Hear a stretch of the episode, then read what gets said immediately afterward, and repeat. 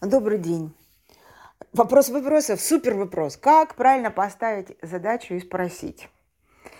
А, четко поставленная задача – это задача, проясненная по а, рамке или формату или способ, который называется конечный результат, а, который предусматривает в себе позитивную формулировку этой задачи, то есть позитивную языковую формулировку этой задачи, понимание, что эта задача находится в зоне контроля того, кому она поставлена, сформулирована по смарту, то есть специфично, измеримо, достижимо, реалистично и актуально в те сроки, которые она ставится, эта задача, а также весьма желательно, чтобы при поставленной задаче было понятно, как решение этой задачи и достижение этого результата повлияет на того, кто будет решать эту задачу, достигать этот результат, и как решение а, этой задачи, достижение результата влияет на всех окружающих. Вот такая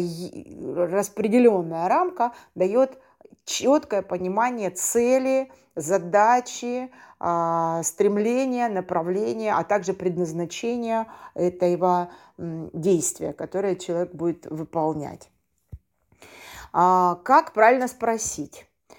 Могу сказать, что если э, вы э, значит, занимаетесь тем, чтобы тотально контролировать и постоянно, то да, конечно, вы очень ценный сотрудник. И могу сказать, что вы, скорее всего, ценитесь на своем предприятии, если вы умеете тотально контролировать а, выполнение поставленных вами задач другим людям. Вы, конечно, руководитель руководителей.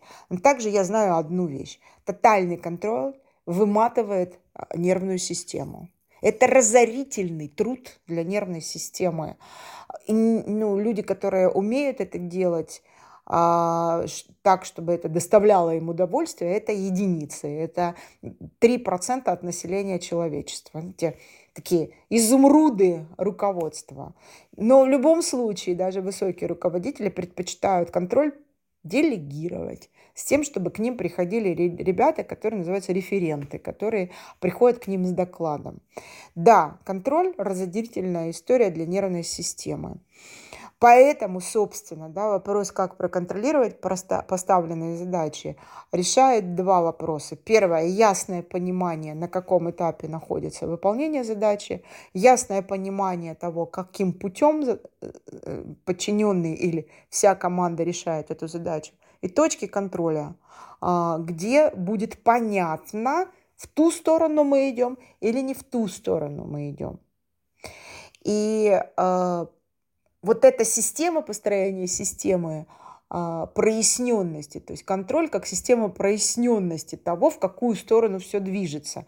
Вот лучше потратить свои нервные клетки на, на создание этой системы, чем на ежедневный тотальный контроль.